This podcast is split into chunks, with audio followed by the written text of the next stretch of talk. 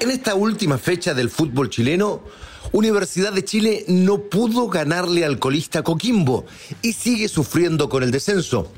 Colo Colo, por su parte, aplastó a la Unión Española y ya parece encaminado definitivamente a levantar una nueva estrella. Dos momentos deportivos muy diferentes, pero que en realidad son algo mucho más profundo.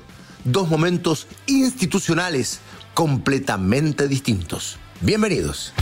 Esto es Footbox Chile, un podcast con Fernando Solabarrieta, exclusivo de Footbox. ¿Cómo están amigas y amigos de Footbox Chile? Igual hay que tener claro algo. Ni blanco y negro, gerenciadora de Colo Colo, ni azul azul, gerenciador de la Universidad de Chile, han hecho las cosas tan tan bien. En el caso de la U es muy evidente. En el de Colo Colo no tanto, porque la posición en la tabla, los resultados, los triunfos, que suelen ser efectivamente distorsionadores a la hora de un mal balance institucional, le dan a Colo Colo la posibilidad de ofrecer una mejor cara. Sin embargo, en este caso, Colo Colo efectivamente, la cara que muestra en la cancha, tiene algo más de relación respecto de la que se está mostrando a nivel institucional, aunque por mucho tiempo esto tampoco fue así. Tras los resultados de este fin de semana, Colo Colo está prácticamente listo en su lucha por el título.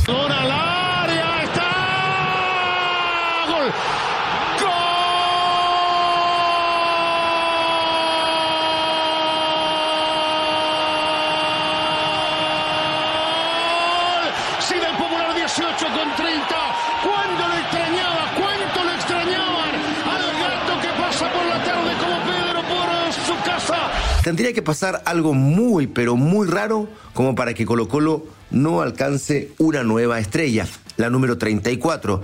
Esta fecha, que fue muy rara, la fecha 24 de 30, comenzó por allá por el día miércoles, cuando la U, efectivamente, no pudo ganarle al que seguramente es el equipo más discreto de todos, Coquimbo Unido. Merece ir ganando el colista del campeonato. No, tipo, hace 20 minutos que la U no llega al arco. Por eso yo vuelvo a insistir. Si dependía de este partido la continuidad de López, que se analice igual. Jugando así con otros rivales, vas a perder. Último en la tabla de posiciones. Después jugaron Audax Italiano y Cobresal, empataron 2 a 2. El jueves Colo Colo dio cuenta de Unión Española por un apabullante 4 a 0. El mismo jueves, Curicó Unido le ganó a Calera por 2 a 0. O'Higgins venció en Tofagasta el día viernes 1 a 0. Mismo día en que Huachipato empató con Everton 1 a 1. Y el día sábado completa la fecha con los partidos entre La Serena y la Universidad Católica con triunfo rotundo de Católica por 4 goles a 0 y Ñublense que vence a Palestino por dos tantos a cero. Arriba quiere aguantar guerra. Buen control, el giro, el remate. Esto significó que, en razón del término de esta fecha, la tabla de posiciones quedará de esta manera.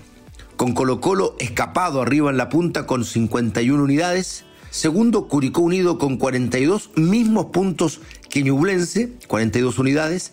A continuación, Palestino, que venía remontando con todo, pero que esta derrota frente a Ñublense, claro, lo postergó definitivamente al cuarto lugar con 37 unidades. Unión Española, 36 puntos. Cobresal y O'Higgins completan esta lista de los clasificados a copas internacionales, siendo sexto y séptimo con 35 unidades. Después entra Audax con 34. Everton tiene 33, mismos puntos que la Universidad Católica que sigue en la décima ubicación en la tabla eh, este año. Tiene 33 puntos, pero claro, tiene un partido menos frente a Unión Española precisamente, lo que podría hacerlo saltar en la tabla de ubicaciones y por fin, ya casi terminando el año, entrar en clasificación de copas internacionales. Ahora, ojo, entrar por la tabla de posiciones para Católica parece un tema bastante complicado, porque para eso tendría que llegar a alcanzar la línea de Curicó Unido y de Ñublense, que tienen 42 puntos. O sea, en este instante, nueve unidades más que los que tiene Católica, aunque claro, tiene este partido menos frente a la Unión Española. Cierro el paréntesis y sigo en la tabla. Huachipato, 29 unidades en eh, el undécimo lugar. Unión La Calera tuvo décimo con 26. La U termina siendo este un buen punto, porque como perdieron todo el resto de los equipos que está peleando el descenso, la U con el empate, que era un muy mal resultado frente a Coquimbo, termina ganando esa unidad y se queda con 23 puntos, se aleja un punto del descenso. Antofagasta tiene 22 unidades, decimocuarto, y la zona de descenso, La Serena, decimoquinta con 21, Coquimbo Unido con 20 puntos, es el último ubicado en la tabla. Entonces, parece que efectivamente los dos equipos de la cuarta región son los que más mal y más amenazados están a estas alturas del año. Y de verdad da la impresión que lo que está sucediendo con la U es que si bien el equipo no logró remontar nunca y quedan seis fechas y ya, y ya tienen otro técnico fuera, que es el sexto, el sexto de la era Sartor, entre interinatos y eh, técnicos oficiales. Parece que la solución de la U va a ser que por primera vez en mucho tiempo va a haber dos equipos que juegan peor que la U. Y no hay otra. No será precisamente el buen accionar, la remontada de la U, el salvarse, sino que el hecho de que como en esta fecha gane apenas un punto, empate frente al peor equipo del torneo, pero el resto de los cuadros que peleaban con la U el descenso, termine también peleando, terminen perdiendo definitivamente. ¿No? Por esta razón, es que es necesario hacer una mirada pronta, rápida, a lo menos como para explicarse qué pasa con la U y qué pasa con Colo Colo en estos momentos tan distintos institucionalmente. Porque la U, en medio de las dudas, en medio de las sospechas inclusive respecto de la propiedad del club, sale a dar explicaciones de algo que casi no las tiene. Eso a través de su presidente Michael Clark. Charta veces la U necesita ganar ayer, hoy y mañana, y el que no entiende eso no, no puede estar en la U, es así de simple. Y Colo Colo esta semana o hace algunos días, también a través de su presidente, Alfredo Stowe, anunció por fin la intención de hacer una remodelación del Estadio Monumental, que yo espero no sea una remodelación, sino una reconstrucción, porque eso es lo que necesita hoy el Estadio Monumental para ser un estadio moderno. Los hinchas como prioridad, nuestro funcionario como primera línea de nuestro desarrollo y con una pieza que consideramos fundamental, mejorar de una vez por todas la experiencia estadio. Un tránsito más expedito al exterior del estadio, un trato acorde a lo que merece el hincha que viene a nuestra casa. O sea, vean ustedes los dos momentos institucionales tan disímiles, tan distintos. Colo Colo anunciando un nuevo estadio o una nueva cara para el estadio y la U, a través de su presidente, explicando por qué está tan mal como pocas veces en la historia. Cuarto año peleando el descenso. Colo Colo peleando el título.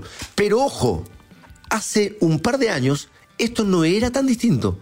No nos olvidemos que al término del año 2020, Colo Colo debió jugar un partido de promoción para salvar la categoría. Habían llevado a Gustavo Quinteros, sí es cierto, pero no lo había salvado. Quinteros ya llevaba muchísimas fechas tratando de sacar adelante a Colo Colo y no lo había podido hacer. Termina salvándose en el partido de promoción frente a la Universidad de Concepción con aquel gol de un chico, de un joven, Pablo Solari, que termina a través de esa anotación salvando a Colo. Quiere ganar la espalda a los volantes de contención del equipo de la UDECON. Se Jara. Solari, siempre Solari, Solari por dentro, Solari en el área, Solari, Solari, Solari. ¡Gol!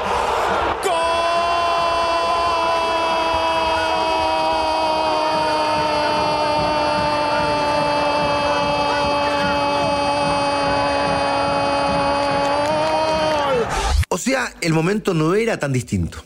Pero, ¿qué supo hacer Colo Colo que la U no ha hecho?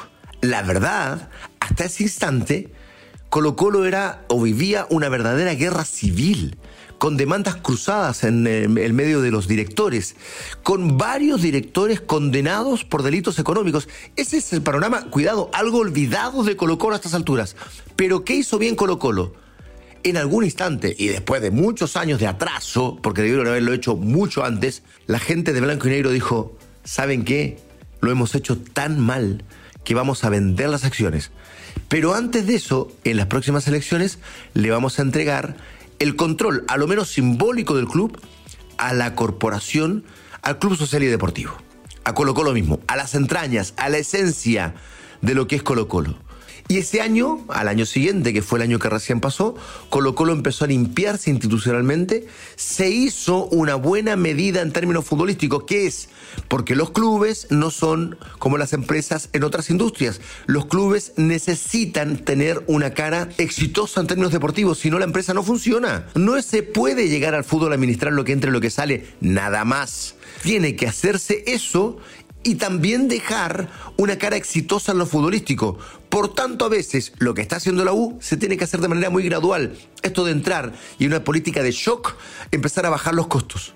Porque te puede pasar lo que le pasó este año, que no conformes un buen plantel, que conformes definitivamente un muy mal plantel y que tengas esta realidad futbolística que no solo te afecta en la imagen, sino que también te afecta, por supuesto, en términos económicos, porque va menos gente al estadio, porque menos gente compra camisetas. Colo Colo le da viabilidad al proyecto desde ese punto de vista, con un cambio institucional y con esa gente que entendiendo cómo se debe llevar un club de fútbol, hace una reestructuración del plantel, le entrega a Quinteros un equipo competitivo. Colo Colo venía de casi descender en el año 2020 y hoy día está pronto a ser campeón. En la 1 entendieron nada, nada. A las muy buenas intenciones, pero la pésima administración de Carlos Heller siguió una administración igual o peor aparentemente, pero con muy pocas ganas de invertir futbolísticamente y de entender que el fútbol es una empresa muy particular, donde de vez en cuando, o por lo menos la mayoría de las veces, si eres un club grande, tienes que ganar. De lo contrario, el negocio no funciona. Y lo que hizo el grupo Sartor fue entrar con una política y una terapia de shock, tratar de implementar un sistema, un modelo, y eso sí estuvo bien, pero no le salió bien, que venía de Independiente del Valle. Y trajeron, de hecho, al gerente deportivo, a Rollero, y él trajo su técnico, a Escobar. Pero ninguna de las dos cosas funcionó. Y peor que eso, duraron 10 partidos. Duraron 10 partidos. Eso fue lo que Sartor le entregó como viabilidad del proyecto a sus protagonistas. O sea, abrazó un proyecto con convicción, entre comillas, que le duró 10 partidos, 10 fechas. Y después se cambió todo. Y se trajo a López, pero se esperó algo así como cuatro partidos. La U podía esperar cuatro partidos a un técnico. Bueno, lo hicieron. Llegó recién López. A López le dieron un poco más. 11 partidos. O sea, los dos proyectos que Sartor ha iniciado, los ha iniciado y los ha terminado en apenas un par de meses. Esa es la verdad. No puede haber una política deportiva viable con ese nivel de convicción. Es imposible. Entre medio sumen los interinatos. Vino Santiago Escobar para comenzar el proyecto. Ante los interinatos de Valencia, de Romero, a Escobar le sigue el interinato de Sebastián Miranda, luego Diego López y este próximo interinato o la obligación de traer un técnico oficial. O sea, vean la cantidad de técnicos que ha tenido Sartor en apenas un año y medio. No se puede, con esa falta de seriedad y falta de convicción en los proyectos, sacar un club adelante. Es imposible. Y si a eso se agrega el hecho de querer gastar lo menos posible y eso traducirlo al presupuesto del plantel, es que te puede ir como te ha ido. Y además a eso hay que sumarle una mala política institucional que viene desde antes incluso. O sea, eso puede explicar por qué en cuatro años la U haya peleado simplemente el descenso en el fútbol chileno. Eso es una vergüenza para la historia de la U. Y hay directivos que están avergonzando la historia del club. Como hubo, ojo, no me olvido, directivos que avergonzaron la historia de Colo Colo y que siguen allá adentro, pero que en algún instante de lucidez o de decencia dijeron, háganse cargo ustedes, nosotros lo hemos hecho muy mal y ese fue el golpe de timón. Gracias al Club Social y Deportivo, Colo Colo hoy día está donde está. A la corporación, no a la sociedad anónima. En la U parece que ocurre algo parecido, porque la sociedad anónima hasta ahora ha traído muchísimo daño a la U. Y bueno, el problema es que no existe por ahora la corporación o el Club Social y Deportivo para que pueda ir en ayuda de esta Universidad de Chile. Dos momentos institucionales muy distintos, sí, pero que en algún instante también se parecieron. Gracias por estar con nosotros, que tengan una bonita semana. Esto fue Footbox Chile con Fernando Solabarrieta, podcast exclusivo de Footbox.